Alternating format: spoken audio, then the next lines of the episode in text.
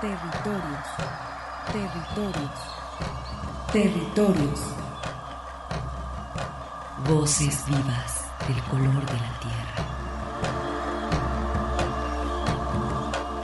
¿Cuál es el objetivo del Congreso Nacional Indígena? Es el de defendernos como indígenas, de que nos reconozcan nuestra autonomía. El Congreso Nacional Indígena tiene unos principios, son servir y no servirse, representar y no suplantar, construir y no destruir, obedecer y no mandar, proponer y no imponer, convencer y no vencer, y bajar y no subir. Estos son los principios que, en el que ha trabajado el Congreso Nacional Indígena. Una de sus consignas dice, nunca más un México sin nosotros. Territorios. Una producción de la Coordinación General de Extensión, UDG. Territorios.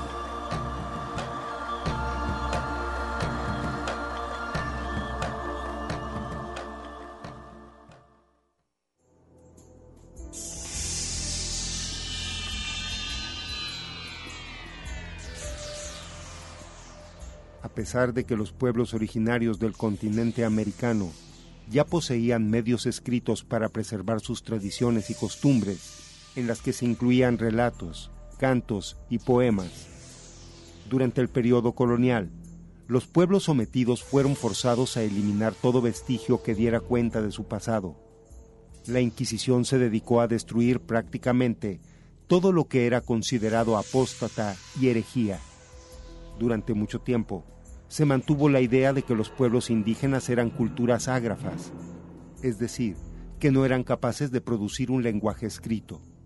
Sin embargo, se ha reconocido la persistencia literaria prehispánica en la historia y su presencia en la realidad social y cultural del México actual, lo que obliga con toda justicia a reconocer que la literatura americana se ha nutrido en remotas fuentes de la cultura mesoamericana anteriormente a la irrupción del idioma español.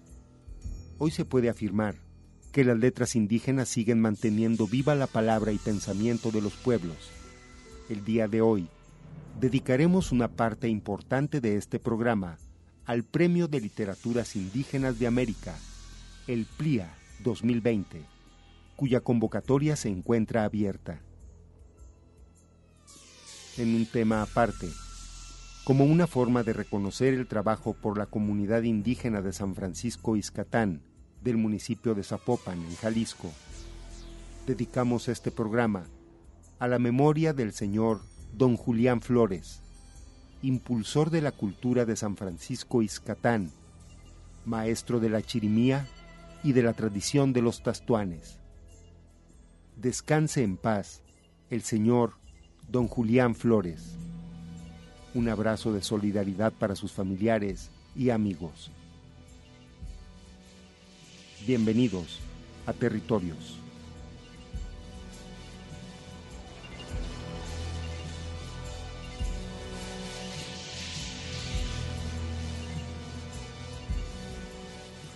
Muy buenas tardes, estimados radioescuchas. Soy Arturo Espinosa y como siempre es un honor para mí estar ante estos micrófonos, tendiendo puentes con las comunidades indígenas y rurales.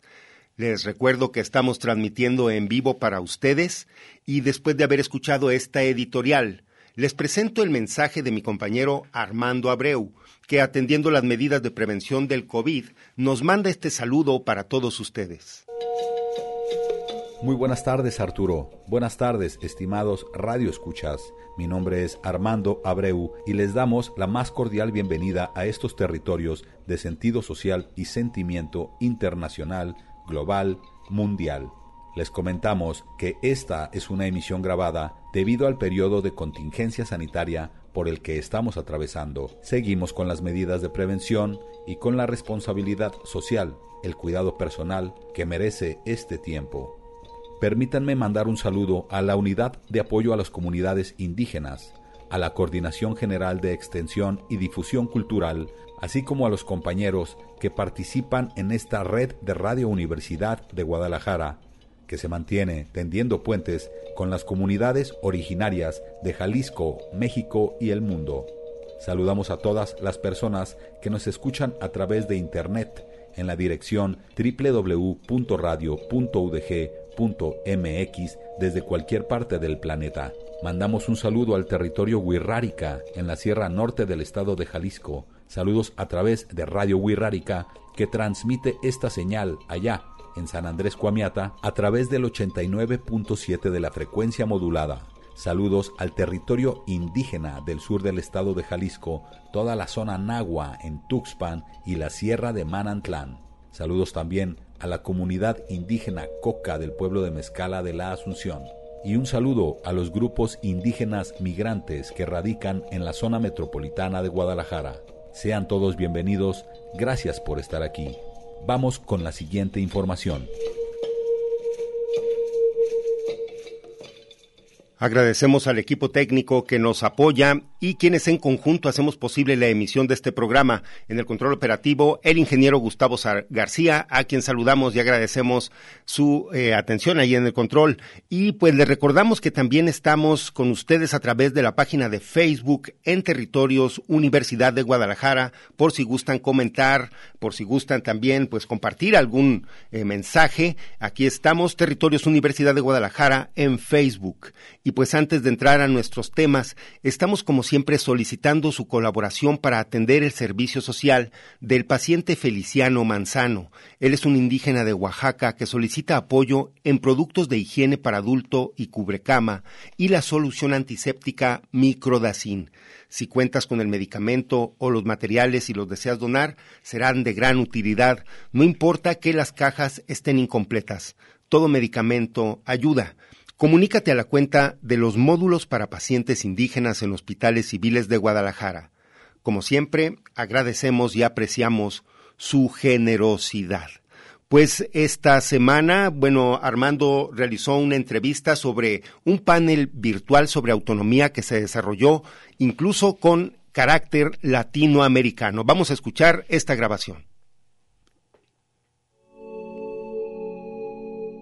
Se llevó a cabo el pasado jueves 25 de junio el panel virtual titulado Autonomía, libre determinación y descolonialidad del poder, donde participaron Atencio López del pueblo Cuna de Panamá, María de Jesús Patricio del pueblo Nahua de Tuxpan, Jalisco, la doctora Catherine Walsh de Ecuador y el doctor Edgardo Lander de Venezuela. Durante este panel virtual se expusieron por una parte, las experiencias de las comunidades originarias para vivir la autonomía en los territorios de los países de Panamá y México, así como el análisis académico social de cómo se desarrollan estos procesos de libre determinación y defensa de los territorios indígenas en el cono sur del continente.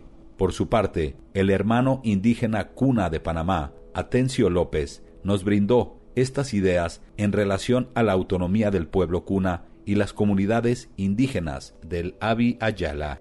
Hablar de autodeterminación de los pueblos no es una quimera, no es un sueño, es una realidad, porque lo que estamos viviendo en Latinoamérica es imposiciones de políticas internacionales donde los pueblos que más lo resienten, más lo sufren, tienen todo el derecho de explayar y de decir, yo también tengo mi derecho, yo también puedo sobrevivir frente a lo que está ocurriendo a nivel internacional porque tengo historia, tengo territorio, tengo soberanía, ¿por qué no? Para mí, después de 500 años, los pueblos indígenas van a tener mucho que decir a la liberación de lo que hoy se dice la patria latinoamericana.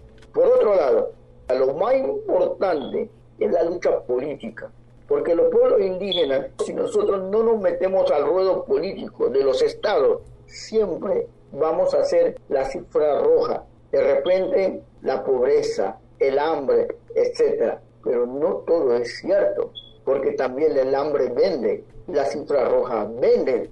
¿Y quién lo compra? El Banco Mundial, el Fondo Monetario Internacional. Ya basta de que nosotros seamos un simple objeto de mercancía político para los estados. Los indígenas estamos poniendo los muertos, pero mañana vamos a poner la dignidad.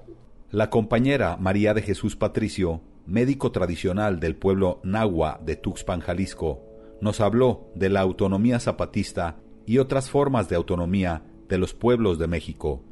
Pues la autonomía se expresa en muchos niveles y formas, porque hay varios pueblos indígenas aquí en México y cada uno tiene sus formas y tiene sus propias eh, maneras de caminar, sus propias formas de irse organizando. Y en cuanto a la autonomía zapatista, pues hemos conocido que tienen sus caracoles, es una manera como se organizan. Tenían cinco, ahora ya aumentaron otros siete. Tienen sus juntas de buen gobierno, tienen los 27 municipios autónomos, más cinco nuevos que se agregaron. Entonces, es una manera como ellos se van organizando y van viendo formas internas de ir caminando en esta autonomía. También cabe decir que las comunidades zapatistas tienen pues gobiernos propios, leyes propias al margen del Estado mexicano.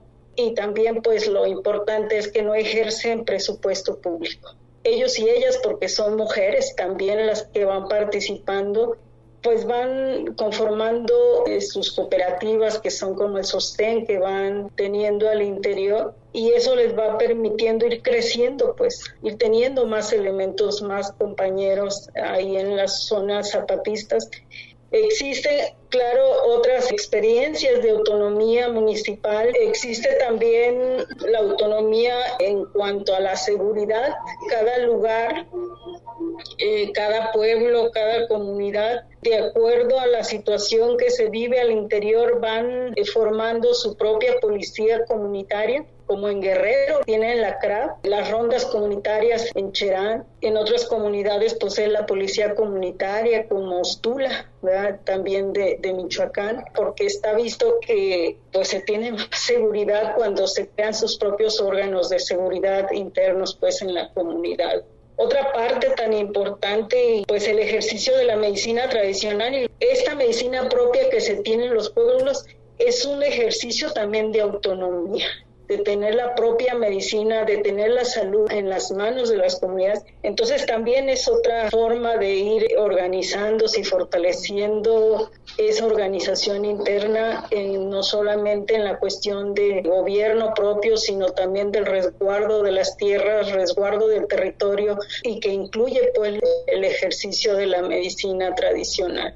Por su parte, la doctora investigadora Catherine Walsh quien participa en otras experiencias de autonomía de Ecuador y otros países de Latinoamérica, nos brindó la siguiente exposición. También existen autogobiernos y autonomías que están dentro de sus estructuras del Estado, capturados por esos aparatos del Estado, pero frente a eso podemos preguntar, ¿qué sucede cuando autoridades indígenas, como sucede no solamente en Cauca, sino sabemos en otros territorios también, coactúan o están capturados por el aparato estatal. ¿Y qué está sucediendo hoy con la práctica y sentido de autogobierno y autonomía? Un estado de bandera progresista que permite el despojo y destrucción de pueblos y de territorios originarios ancestrales. La vida de las comunidades originarias del continente y la continuación de sus culturas depende en gran parte de su organización interna y del desarrollo de la libre autonomía de sus territorios comunales y gobiernos tradicionales. Es un hecho que todas las culturas originarias del Abya Yala tendrán que defenderse y pelear por su permanencia, ya que tarde o temprano los megaproyectos o la palabra desarrollo seguirá siendo la espada para atentar en contra de las culturas y territorios ancestrales. Para consultar el panel virtual Autonomía, Libre Determinación y Descolonialidad del Poder, visita la página de Facebook Servindi. Ahí encontrarás las exposiciones completas de los participantes. Ahora vamos con la siguiente información. Pues como menciona Armando en esta grabación, los invitamos a que sigan de cerca esta página de Facebook en Servindi, donde pueden ustedes consultar completo todo este panel virtual. Y pues ahora para conocer la situación de los pueblos originarios que radican aquí en la zona metropolitana de Guadalajara, vamos a escuchar esta entrevista que realizó también Armando a nuestro compañero Miguel Gómez. Vamos ahora con esta entrevista acerca de los grupos indígenas migrantes que radican en la zona metropolitana de Guadalajara. Nos encontramos con Miguel Gómez, quien es el responsable del Departamento de Migrantes de la Unidad de Apoyo a las Comunidades Indígenas de la Universidad de Guadalajara. Muy buen día, Miguel. Muy buenos días, mi estimado Armando. Aquí estamos a la orden. Gracias, muy amable para ir conociendo, Miguel, acerca de los grupos migrantes que viven en la zona metropolitana de Guadalajara. ¿Cómo han respondido? ¿Cuáles son las actividades que están realizando? creo que nadie estaba preparado para enfrentar pues esta situación que actualmente estamos padeciendo, ¿no? Y en este caso con los compañeros, pues los primeros meses la verdad que pues no había mucha preocupación, pero cuando se empezó a prorrogar más de un mes, de dos meses, y ya en este tiempo, pues la verdad que ha surgido ciertos problemas pues con ellos básicamente, porque la verdad que ellos trabajan al día, pues venden su productos que ellos realizan, su artesanía, y ha sido un poco complejo, pues ya que también hay muchos compañeros de diversas culturas y son diferentes, pues su forma, su, su forma de trabajar aquí en la ciudad que ya residen. ¿Se dedicaban a la artesanía o se dedican a la artesanía? ¿Han tenido que estar cambiando sus giros? Algunos ya tuvieron que cambiar pero hay algunos compañeros como en la cultura otomí que se dedican más a la jardinería, a la herrería, y en esos casos pues la verdad pues siguen teniendo trabajo pues. A los compañeros que también se dedican a la artesanía pues tuve una pequeña plática con ellos. Me dieron una sorpresa grande, pues. Como han venido trabajando siempre esto, pues obviamente ellos tienen una, unas personas pues que siempre les han comprado. Y me llevé la gran sorpresa pues que siguen le siguen vendiendo a esas personas siguen manteniendo vínculo con esos con sus clientes que se podría decir así. Siguen manteniendo su vida aquí en la en la ciudad. Los que residen actualmente aquí pues para el caso de los mixtecos igual también a través de las redes de personas que conocen o que siempre les ha venido comprando pues actualmente sobreviven así pues pero también manifiestan que pues ya han salido a vender, pues aunque como ellos dicen siempre con la consigna pues de enfrentar a los inspectores de los espacios abiertos que regulan los mercados, pues pues siguen trabajando pues aunque sea de manera así en los espacios no legales, pero siguen vendiendo sus productos, ya salieron en la calle ellos, como dice, ya no aguantamos más y tuvimos que salir, pero siguen pues en este caso de los mixtecos, también en la cultura otomí, los que venden también sus muñecas, algunas artesanías que ellos producen, también me comentaron pues que ya salieron a la calle porque ya no aguantaban más. Que estuvo bien el apoyo del gobierno o de las instituciones que, que les brindaron el apoyo con la despensa, pero como ellos dicen, pues la verdad que las despensas también, pero somos hay veces que somos cuatro o cinco integrantes de la familia y no ajusta pues para un mes. Los casos de los compañeros del Cerro de Cuatro me manifestaban pues que algunos ya no tenían el gas y tuvieron que cocinar con leña, ¿no? Y también aquí en Tonalá y me comentaron pues esa misma situación. Por eso ellos mismos están saliendo ya a vender ahorita sus productos en las calles, aunque sea de manera, como dicen ellos, toreando a los inspectores, pero seguimos pues vendiendo, aunque nos digan que nos quedemos en casa, la verdad que no somos privilegiados como los otros que tienen un sueldo, que perciben un sueldo, pero a nosotros que andamos al día al día, la verdad que nosotros somos los más perjudicados, aunque queramos quedarnos en la casa, pero es complicado porque nosotros vivimos al día. Que eso es lo que me comentaron la vez pasada que me reuní con ellos. Quiero transmitirlo, pues eso, que creo que sí son los más perjudicados en este caso, porque pues, los compañeros no tienen algún sueldo, sino que viven al día. Y gracias a ustedes que ustedes nos brindan esta oportunidad de de darnos este espacio de pasar la voz de los compañeros que residen actualmente aquí en la zona metropolitana. Les mandamos un saludo, Miguel, gracias. El Departamento de Atención a Migrantes Indígenas se mantiene en contacto con diferentes grupos originarios que radican en esta zona metropolitana. La necesidad de trabajo por parte de estas poblaciones los obliga a continuar buscando el sustento para sus familias día a día. Continuaremos en futuros programas con el monitoreo de estos grupos originarios. Por el momento, vamos con la siguiente información.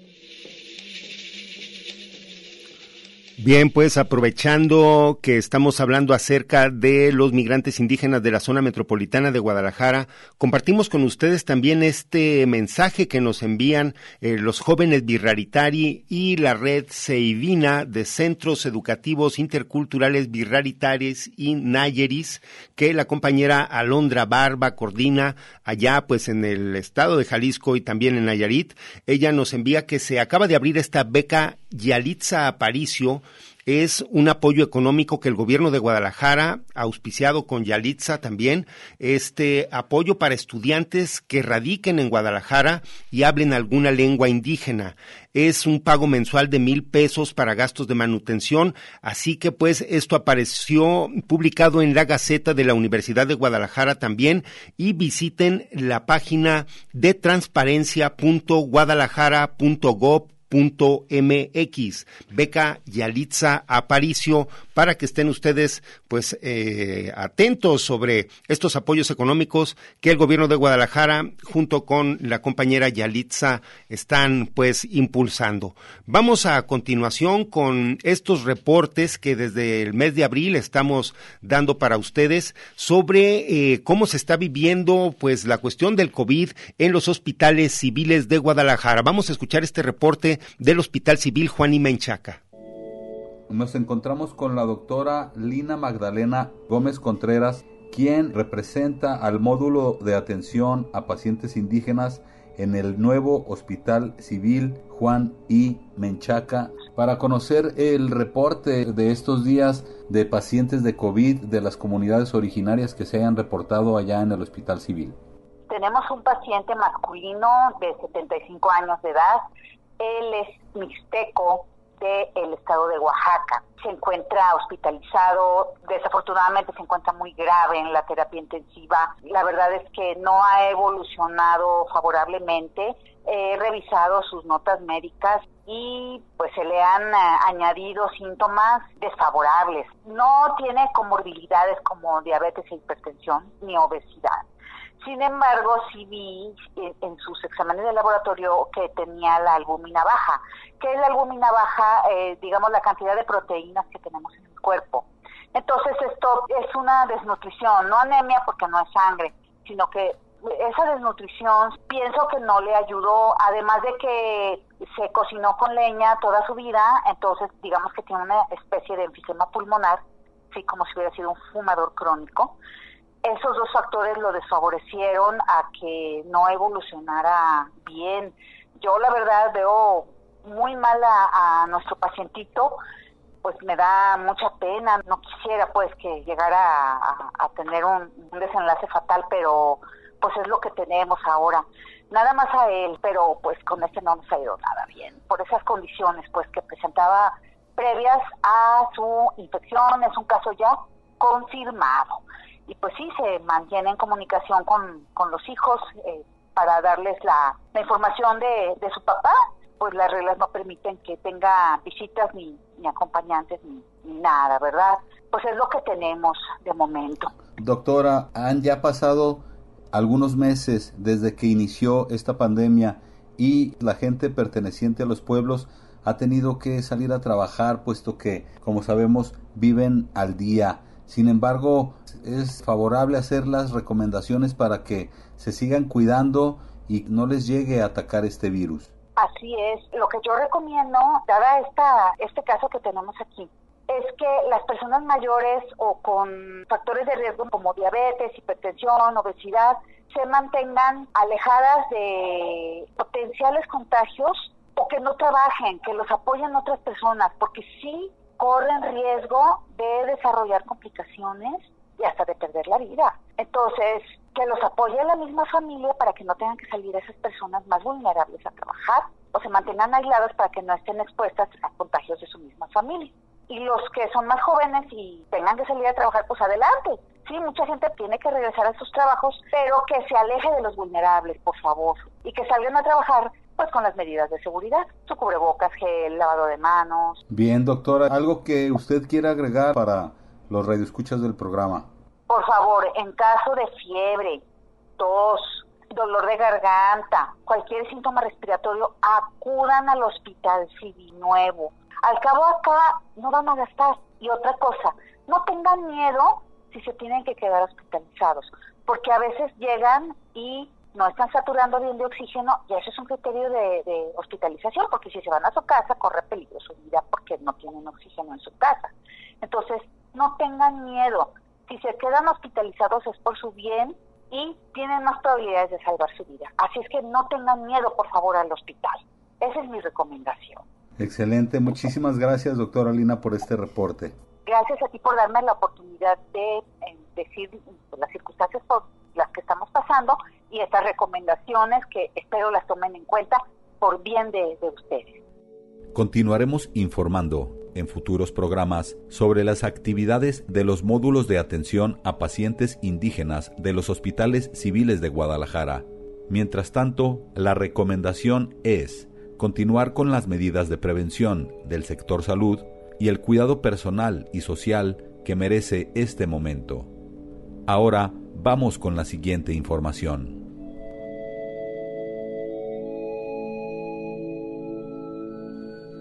Seguimos en territorios y pues a continuación hay que poner atención a este reporte que nos envía la compañera Augüe Mijares acerca de la situación sobre el COVID, pero en la región norte del estado de Jalisco.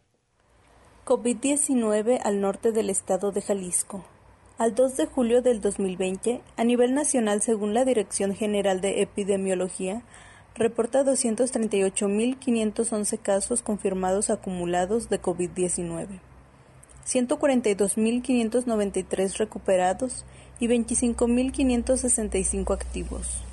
Asimismo, el Radar Jalisco reporta 13.613 casos confirmados acumulados de COVID-19 en el estado. En la zona norte, en el municipio de Colotlán hay 44 personas contagiadas, en Huijuquilla el Alto 4 y en Mezquitic 4. Las comunidades Birraritari que se encuentran en estos municipios San Sebastián Teponahuaxtlán y Tuxpan de Bolaños, Santa Catarina Cuescomatitlán y San Andrés Comiata aún no reportan ningún caso al interior de sus comunidades. Tienen filtros sanitarios, han suspendido cualquier tipo de reuniones para evitar aglomeraciones, las tiendas y negocios al interior han cerrado en su mayoría, únicamente las tiendas de abarrotes permanecen abiertas con las medidas de higiene y sana distancia.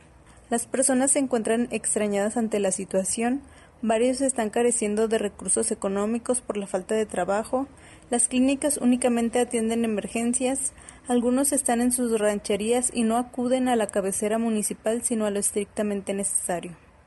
Para Territorios, Aucue Mijares. Territorios. Coincidencias de identidad milenaria. Continuamos.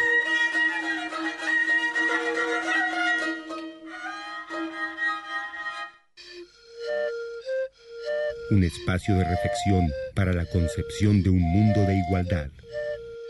Territorios. A continuación, Irma Pineda, Juchiteca, Zapoteca, Obinizá, ¿sí? Así que pues tengo varios años ya de, conocerla, junto con otros amigos que están allá en la, en la zona del Istmo de Tehuantepec. Adelante. Panyanda ni biche skandari gitte nula, ni biche kirama ni wini ni gukkanu, nenya velaka ni pappa kahmalu gia, tikirutti nyanda nu tagunash pakandanu. Laga ni biche pisubladu, tinda anika ni do no geta benye, neni de nu jula di bibi, ni bia wineti yana, laga nu unu kugaba nu bichiwana. Panyanda ni biche skandari gitte nula, ni biche ni sagie, tinda ani benye ni ju vanu, nenyu ndanu stitiru, Gayaban isage kagaben dabwa, zeda katengi ubia rigi charwa. Netidi sinissa kela, gukui ginula di pancia yaga, netinde nenula atira sishatta. Tinabi nigola vinni naverassi, rire esaskenda, ne mala sindigi bighetta, ma cavela di ragulesa. Pani bice skendarigitte nulla, zanda nugie uragu, ne makinu se che nuyanni berelelli, scissi, che yo nunda teño y así no pariábaru caluñeca juegos de niños. Eh, antes de continuar, quiero dar las gracias de manera especial a la compañera que nos está haciendo la interpretación en el lenguaje de señas. Eh, me parece esto muy importante eh, para ir reconociendo toda la diversidad de lenguajes que tenemos en este país, entre ellos pues el lenguaje de señas y 68 lenguas mexicanas, además del español. Muchas gracias a la compañera.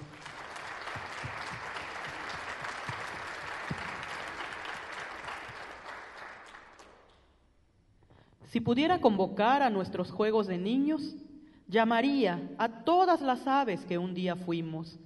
Les diría que volaran más alto para que nadie atrapara nuestros sueños. Invitaría también al piso plato para comer en él tortillas de barro y beber chocolate de jojoba batido con un olote mientras contamos nuestro dinero, fragmentos de platos rotos. Si pudiera convocar a nuestros juegos, llamaría a la lluvia para nadar en ríos de lodo y volver a cantar. Está lloviendo y se pescan camarones, en eso viene un hombre de larga barba. Y una vez que se marche el agua, secar nuestra muñeca de palo y reprenderla porque es largo su sueño, pues dicen los abuelos que en los sueños prolongados se va el espíritu de paseo y un día puede volver cuando el cuerpo haya sido enterrado. Si convocara a nuestros juegos, quizá ya no apedrearíamos salamandras, ni le torceríamos el cuello a los alcaravanes, aunque seguramente volveríamos a lanzar gatos desde la azotea, tan solo para probar que siguen cayendo de pie.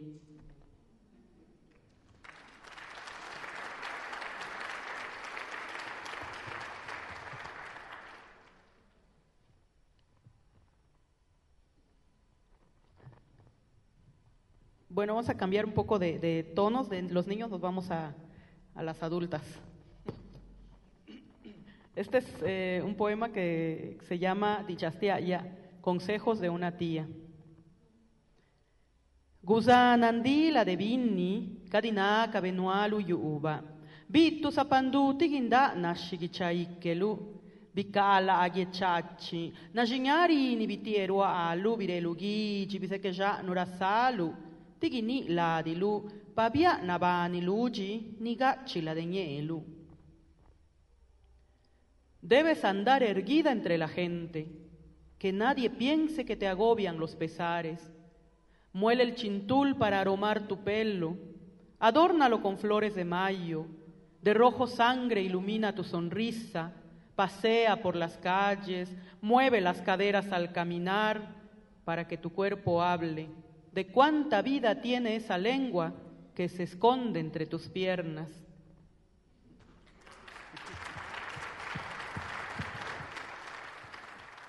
Y escuchando la voz, la lengua zapoteca de Irma Pineda desde el barrio de los pescadores allá en Juchitán. Ella pues nos expresa eh, su poesía a través de este encuentro y canto Raíces del Verso que se llevó a cabo en marzo del 2019 aquí en el Centro Cultural Constitución.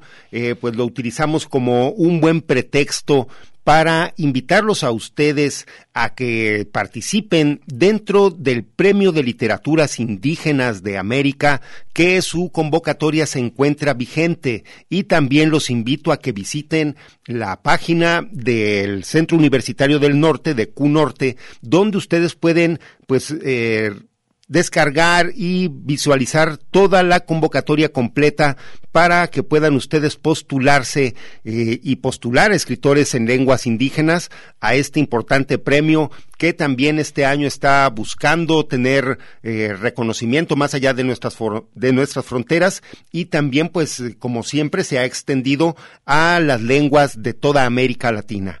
Por eso, a continuación vamos a escuchar al presidente de este Premio de Literaturas Indígenas de América, el PLIA, al maestro Gabriel Pacheco, en esta entrevista que realizamos esta semana para que nos dé informes sobre este premio. Me encuentro esta tarde conversando con el maestro Gabriel Pacheco, quien es eh, presidente de este Premio de Literaturas Indígenas de América, que en este 2020 celebra su octava emisión. Maestro, que nos hable un poco acerca pues, de los antecedentes que tiene este importante premio de literatura. Recuerdo cuando el día 18 de septiembre eh, del 2012 iniciamos con este proyecto en en el Centro Universitario del Norte. Allí nosotros planteamos este tema tras una revisión de lo que ocurría con respecto a los reconocimientos en México y fuera de México. Y vimos entonces que hubo la necesidad de pensar en, en cómo reconocerles ese trabajo de los artistas, escritores sobre todo, que dedican su tiempo también a la a la difusión, a la transmisión de su lengua a través de la escritura. Creímos muy importante nosotros este, creer en un, en un, en un premio como, como el que estamos encabezando en este momento. Y entonces este, se, hubo la necesidad de extender el premio hacia otras instituciones que pudieran sostener, que pudieran apoyar este premio. Y desde esa invitación inicial que se hizo de, en ese año, las instituciones que hasta ahorita apoyan este premio se han mantenido, lo que quiere decir que el premio pues este es un premio único, un premio único en su tipo y además con la dotación de que manejamos eh, para el ganador o ganadora del premio, pues somos conscientes pues de que de que el premio debe debe mantenerse porque en el fondo sabemos que hay escritores que lo merecen y que deben este ser reconocidos con un premio como este. Y pues en este premio se está buscando que participen escritores en el género de poesía. Sí, en esta ocasión están, este, la convocatoria está centrada en la, en la, en el género de poesía. Eh, hay que tomar en cuenta que las anteriores ediciones han sido en distintos géneros. Eh, lo que se planteó desde cuando se creó el premio es que se trabajaran eh, cinco géneros, la poesía, el cuento, narrativa, aunque entra ahí el cuento, pero en un sentido mucho más amplio, eh, novela y relato histórico.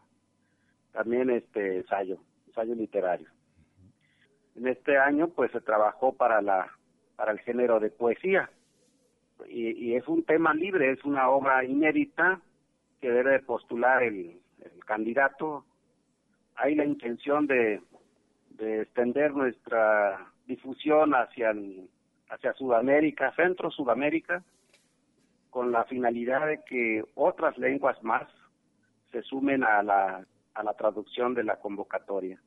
La idea es posicionar el premio y y que realmente tenga esta relevancia internacional, que el premio no solamente se entienda que se que se queda aquí en México que es que es exclusivamente mexicano. Ese es un premio del continente americano que pues este, todos los que son escritores de este continente pues este, participen en este género.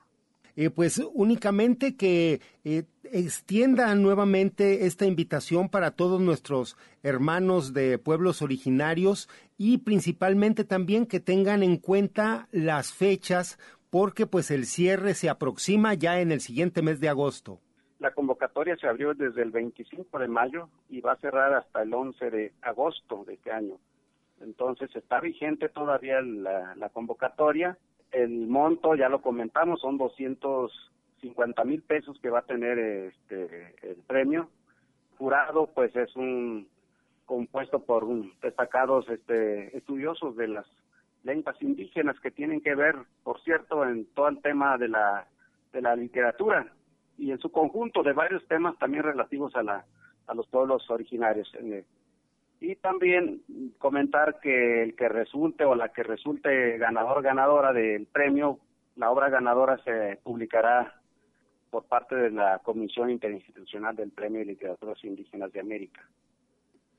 Pues es importante mencionar que todos estos galardones, estos premios, se entregan dentro del marco de la Feria Internacional del Libro, que pues bien en estos tiempos de COVID está realizando eventos de manera virtual, no sabemos qué vaya a pasar de aquí entonces, pero creo que es muy importante que se vea o más bien que se conozca este premio está dentro de un marco literario pues a nivel mundial como es la Feria del Libro. Sí, es correcto lo que comentas, este sí, desgraciadamente este año pues está el panorama un poco preocupante con lo que estamos viviendo de la pandemia, el COVID-19. Eh, aún no sabemos cómo vaya a ser este la entrega del premio porque este, estamos en espera de que de qué se haga con respecto a lo, a los organizadores de la Feria Internacional del Libro, que es el, en el espacio donde, donde nos dan la oportunidad de, de, hacer la entrega de este máximo galardón en el tema literario indígena.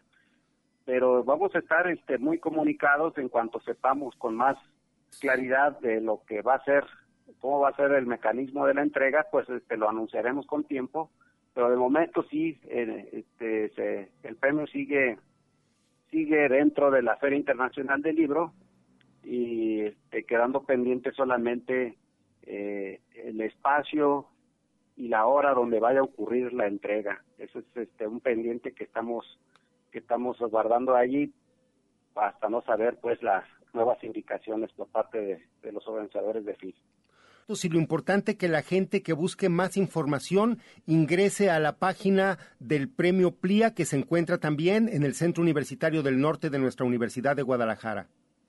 Sí, efectivamente ahí van a encontrar todo lo que tiene que ver con los con las cláusulas que maneja la convocatoria. Este, ahí mismo están también alojados todos los este, los formatos de llenado que van a ser los que se postulen. Eh, pues pues digo, estamos a buen tiempo, creo que los que vayan a, a, este, a, candidatearse, pues este pues lo, pueden hacer, vamos a, todavía nos queda más de, del mes. No, pues ahí estaremos, eh, estimado maestro Gabriel Pacheco, presidente de este Premio de Literaturas Indígenas de América, y pues yo creo que no queda más que extender la invitación y la recomendación a nuestro público de que lean poesía, pero también que lean poesía en lenguas originarias. Es, esa es una condición que siempre se maneja aquí en este, la convocatoria, que primero pues eh, la obra se esté escrita en, lengua materna y aunque la valoración se vaya a hacer finalmente en la segunda lengua, en este caso en español, si es de aquí de México o de algún lado de Sudamérica, pero también si ocurriera en otra lengua de, digamos, de donde su país habla el portugués, pues bueno, tener que contar con la versión en su lengua materna, pero también la traducción al portugués. Así sería con las demás lenguas de Estados Unidos, si hubiera un participante de alguna lengua indígena, valorar la parte de la lengua materna finalmente la, la, dictaminación sería sobre la segunda lengua. Las lenguas oficiales, digamos, de cada estado. Las lenguas oficiales, sí, correcto. No, pues esto también me imagino que le ayudará también a que las lenguas originarias sean reconocidas en su justa medida, también como lenguas oficiales de nuestros países, pero pues es importante esa aclaración en este, en este momento, maestro. Sí, así es, así, así esperamos nosotros los trabajos y creo que hasta, hasta lo que llevamos de del tiempo este, recibiendo los trabajos de otras, otros años, eh, lo han entendido muy bien y, las, todas las, este, los trabajos han llegado de manera bilingüe. No, pues, estimado maestro, agradecemos muchísimo su participación eh, y, como siempre, su disposición para atender estas llamadas. Muchísimas gracias y, pues, estaremos dándole difusión también a este importante premio literario. No, muchas gracias a ti, este, Arturo, que como siempre, pues cada año nos ayudas ahí a cubrir la difusión de, este premio. No, pues gracias a usted, maestro. Pues escuchando esta entrevista es como les extendemos esta invitación a ustedes a que ingresen en la página del CUNORTE donde se encuentra eh, también el Premio de Literaturas Indígenas de América. Pues a continuación los vamos a dejar eh, con esta artista maya tojolabal, María Roselia Jiménez, quien nos presenta el tema Quintum, esto es arcoíris, de su álbum Sail Quinal, El rostro del universo.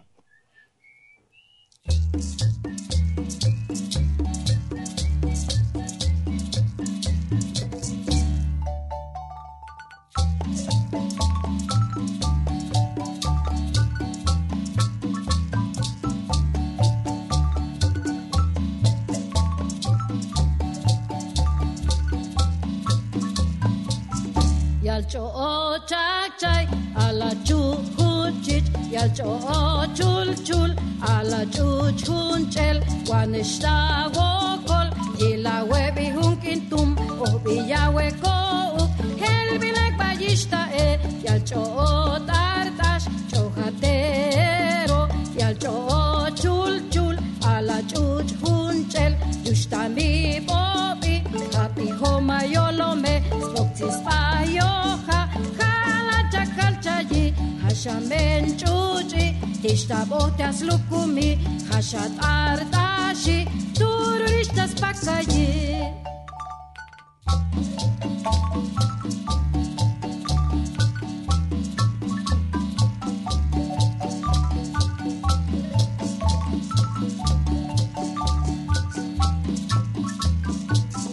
Yalcho chakchay alachuch hunchich yalchoo chul chul alachuch hunchel kumbala sutut katiwaha yalchichi hashabea tuki minichikambawaha hashakin tumbi mishkuchuha tsehi yanimi machai shogugita chaikundi yalchoo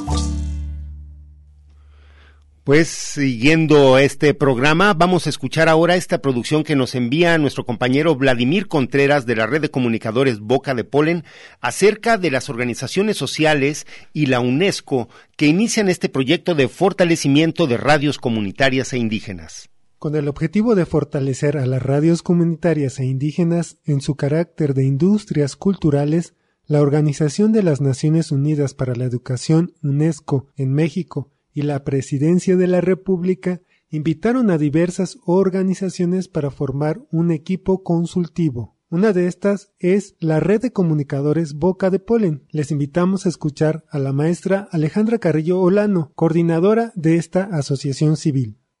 Reconocemos a las radios comunitarias indígenas por el hecho de que existen y que y que están en manos de las comunidades y que buscan un bien común y que operan ya sea con concesión o sin concesión, ¿no? O sea, la concesión, digamos que es secundario hasta cierto punto. Sin embargo, en un marco ya más político, eh, a nivel pues a nivel nacional, eh, Boca de Polen históricamente ha participado en espacios eh, que buscan justamente hacer cambios en los estatutos legales, pues para mejorar eh, lo que exista por escrito y lo que den como, como versiones oficiales, ¿no? Eh, muchas radios comunitarias en México deciden eh, no tener una concesión porque digamos como el proceso para obtenerla es muy complejo, ¿no? Es complejo, es caro, es fuera de su realidad. Pero pensando en estas radios que por decisión propia buscan esa concesión, eh, pues es como extremadamente complejo el obtenerla, ¿no?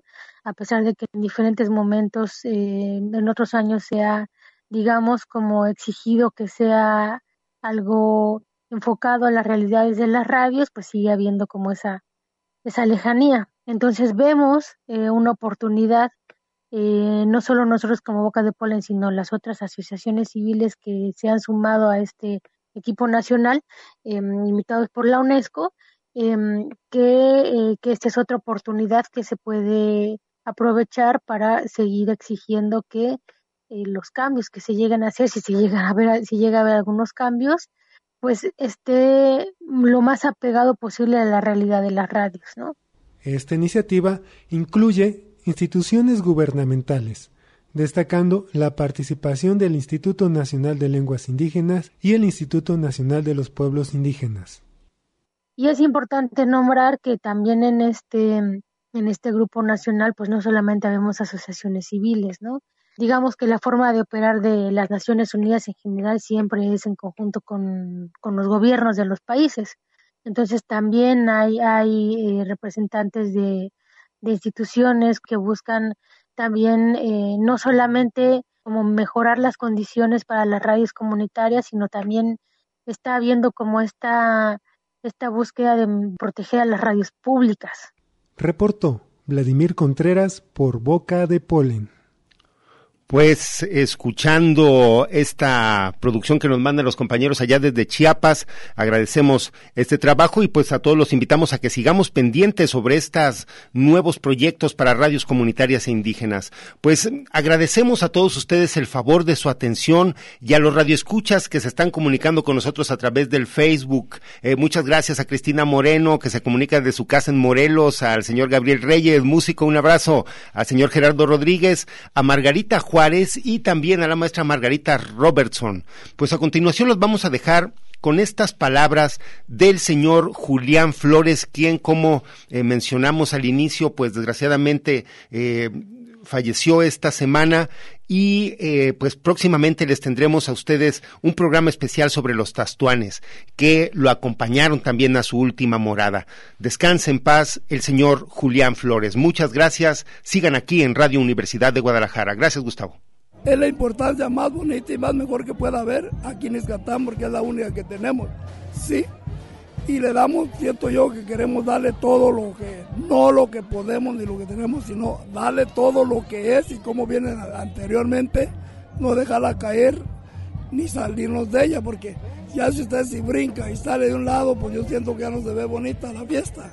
La fiesta yo para mí es seguirla como Dios manda y como debe de ser, porque son tradiciones viejas que nos dejaron los antrepasados y nos hay que seguirla, no igual, ¿Por qué? Porque a veces yo no me presto, la gente no se presta y ahora no podemos salir igual. Pero para mí me gustaría que saliera todo igual como antes, anterior. Porque anterior era muy, muy distinta. Ahorita es lo que le estoy diciendo a ellos. Antes nomás era un toro, ese toro podía con todas. Nunca estaban, estaban sentados. Siempre los traían friega, salía. ¿Por qué? Porque tenía suficiente tiempo para poder andar con los demás. Ahora, tocante la chirimía, te la voy a decir yo así. A mí la chirimía me ha gustado desde cuando estaba sinillo. Bien chiquito. Bien chico. Yo empecé a tocar. Si usted gusta y conoce las calabazas. Las calabazas. Sí, las conoce. Ah, vienen las guías, ya ve que vienen las guías, y vienen las hojas y todo eso. Yo de allí hacía mis de estas. Eh, es como el, el, cuerpo de la pues, chirimía. Eh, ahí empecé yo a, tocarla. Cuando yo tuve, situación más o menos de unos 12 a 13 años, ya me solté aquí a tocar aquí, pero ya como era con ella. Eh, entonces le estoy hablando por medio de como 57 años.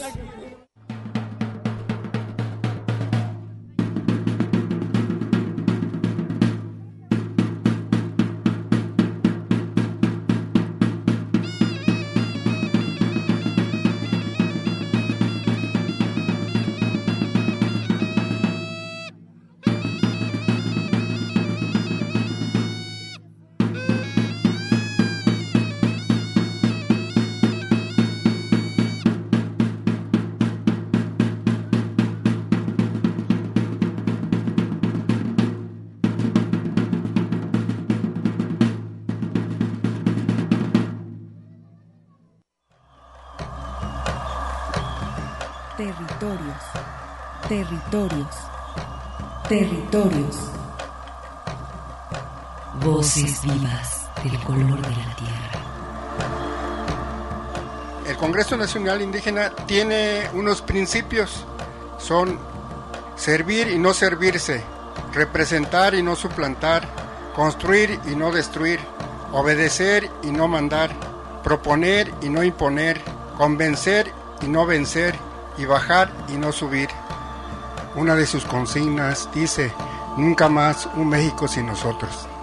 Los esperamos nuevamente el próximo sábado a las 12 del día.